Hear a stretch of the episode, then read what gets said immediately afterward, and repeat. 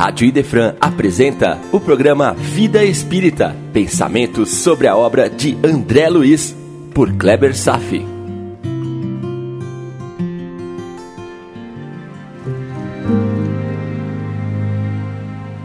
Olá, estamos de volta. Nesse capítulo temos o aprendizado da discrição. Discrição quanto às nossas dores e sofrimentos, segurando o ímpeto da lamentação será um programa bem filosófico. Apertem os cintos. Por que precioso aviso? Aqui, agora, o venerando Clarencio nos ensina, ou melhor, nos aconselha a desenvolver um comportamento que realmente é uma raridade entre os homens. Abrindo aspas. Aprenda a não falar excessivamente de si mesmo, nem comente a própria dor Fecha aspas. E complementa num esclarecimento brilhante. Abre aspas. Lamentação denota enfermidade mental, enfermidade de curso trabalhoso e de tratamento difícil. Fecha aspas. Lamentação tem uma força cultural, como se fosse antinatural se não a praticássemos. Está arraigado em todos nós. É quase uma necessidade fisiológica. Lamentação cria expectativa de se receber atenção, carinho.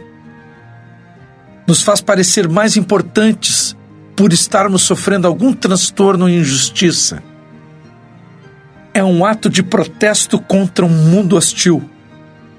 É uma forte manifestação do ego, que, se não conquista atenção pelas virtudes, pode, pelo menos, receber atenção pelo sofrimento. Clarencio propõe uma solução que realmente não é fácil. É uma tarefa de vida, é um grande desafio. E eu tenho certeza de que a maioria de nós, ao ouvir e mesmo aceitar o desafio, em menos de 24 horas vai se pegar incorrendo no mesmo erro. De novo. É a pura verdade.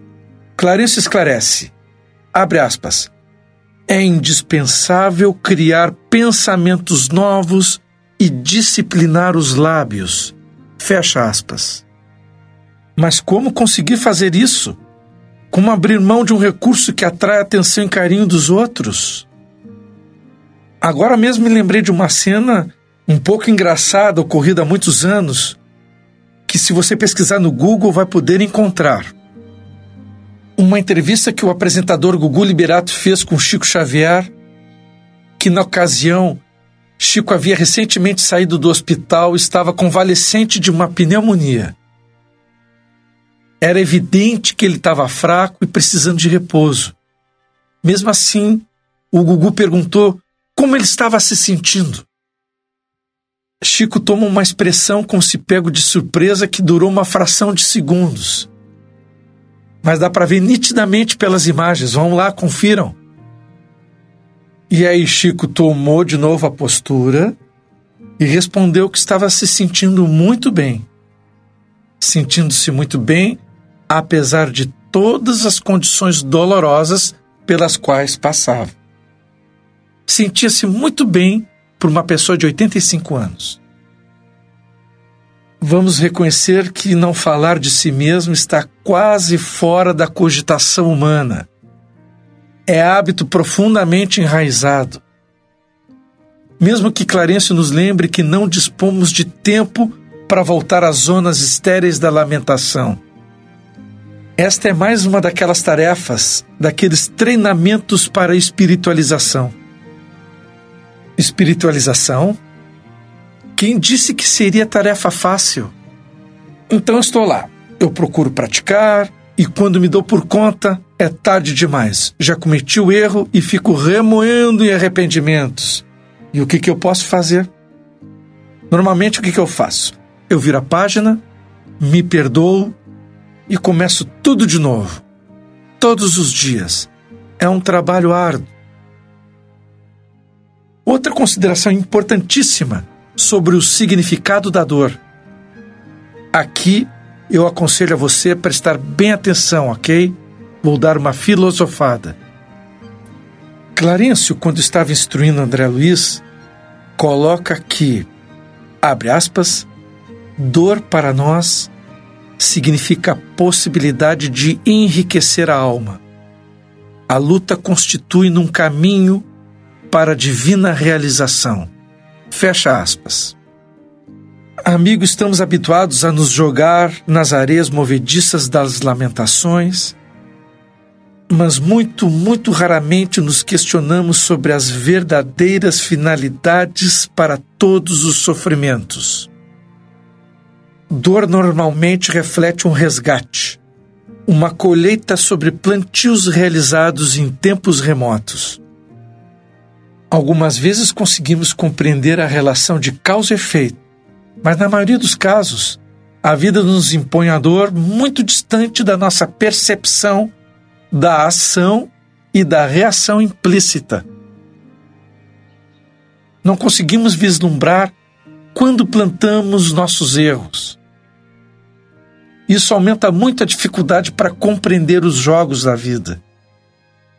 Porém, o argumento contundente é que Deus e suas leis são absolutamente perfeitos. Por isso, certamente, há motivos reais para não acessarmos as informações sobre os nossos plantios. E esses motivos não são humanos, são divinos, fazem parte das leis perfeitas do Criador. Se desconhecemos a fonte para aquela situação difícil, pelo menos temos a ciência quanto à perfeição de Deus, sobre a lei de ação e reação, que nos induz logicamente a pensar sobre a existência de vidas passadas, que não temos acesso no momento. É claro que para o materialista, tudo é simples obra do acaso e quem pensa assim deve ser respeitado por acreditar nisso. Porém, num universo de pelo menos 13,5 bilhões de anos, onde absolutamente se expande dentro de uma incomensurável e estonteante harmonia, fica difícil dizer que o acaso tenha criado tanta grandeza. Mas eu não quero divagar mais, eu vou retomar o ponto. Lamentação é pedido de ajuda. Porém, num sentido espiritual, dor é uma oportunidade de crescimento, de evolução. Mas aqui um alerta: cuidado, pois muitos desavisados interpretam essa assertiva como uma justificativa de autoflagelo, um sacrifício proposital para uma nobre finalidade de crescimento espiritual. Muita calma nessa hora. Não há nada que indique que devemos nos autopunir, que devemos nos machucar, lesar nosso corpo. Isso seria uma insanidade.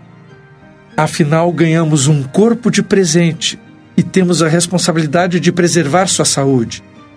Autoflagelo a desrespeito. Vejamos agora uma outra perspectiva. A dor representa as aflitivas situações de vida que nos surpreendem e que, na maioria, são absolutamente inevitáveis. Apesar de nosso livre-arbítrio, não temos a maturidade espiritual suficiente para impor um controle absoluto sobre o fluxo da vida. Está fora de nossas mãos. Por mais que tentemos, situações nos são impostas por forças divinas acima de nossa capacidade de controle são leis naturais aos quais estamos totalmente submetidos. A ideia aqui é justamente buscar evitar a atitude das lamentações e procurar uma reação mais proativa, um esforço de compreensão transcendente dos fatos. Isso mesmo, um esforço para a compreensão transcendente das situações dolorosas da vida. Para isso estamos estudando. Para isso estamos nos espiritualizando. Talvez o entendimento de que a vida esteja apresentando uma complicação cuja raiz não seja de origem recente, que a causa se encontre num passado distante, em nossos erros em outras vidas e, portanto, foi plantada por nós mesmos. Isso nos faz enxergar nossa própria existência numa linha de eternidade, com muitas vidas interligadas e correlacionadas, seguindo um fluxo das ações e das reações. Esta conexão profunda entre todas as nossas vidas é o que Kardec nos ensina a se tratar de vidas solidárias. Nossa evolução é solidária Todos os eventos estão interligados e correlacionados. Apesar de ocorrerem no espaço de milênios, todas as vidas estão absolutamente interconectadas umas às outras num fluxo contínuo. Como diria Arthur Conan Doyle, o criador do Sherlock Holmes, abre aspas, abre aspas, vivemos enquanto singramos as águas escuras do tempo. Fecha aspas.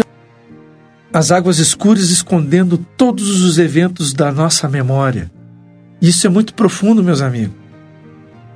Você está numa estrada indo de sua cidade para o litoral e no meio da estrada não enxerga ambas as cidades, mas do alto consegue ver que as duas cidades estão conectadas pela estrada.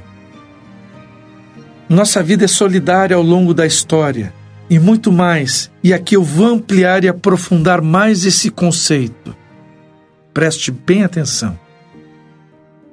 Todos nós nos conectamos em meio aos encontros e desencontros das nossas relações. Todos os seres humanos estão ligados entre si. Portanto, saiba que a evolução entre todos nós também é solidária.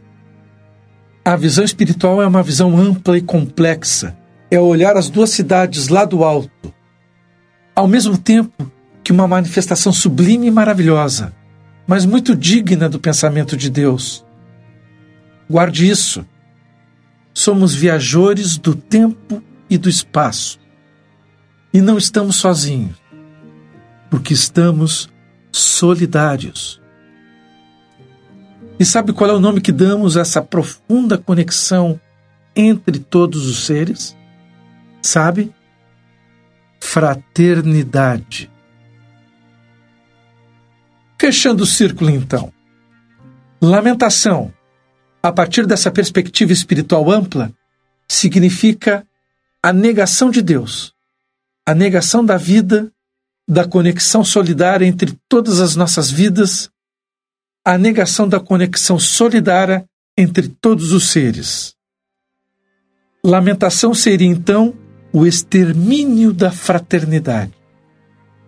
Então, nossa meta pode ser abrir mão da lamentação para que as lições invisíveis do nosso Criador passem a fazer mais sentido para nós.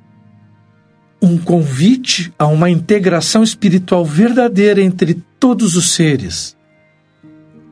Um convite para que você seja mais um que contribui para o mundo, servindo ao lado de Jesus e realinhando o próprio crescimento. Então, Clarencio conclui, abre aspas, as almas débeis diante do serviço, deitam-se para queixar-se aos que passam.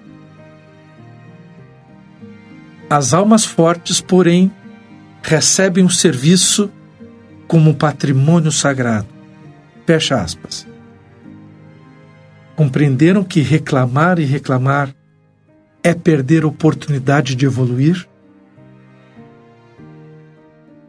Continuaremos no próximo programa analisando o capítulo 7, Explicações de Lísias. Você gostou? Cadastre-se no WhatsApp para obter os textos. Prefixo 51 99 308 8894. Indique para um amigo de coração que talvez se interesse por esse estudo. E lembre-se que você poderá tirar dúvidas pelo e-mail Programa Vida Espírita, tudo junto e sem acento, arroba gmail.com. Obrigado mais uma vez pela audiência na Rádio Defran e tenham todos uma boa vida.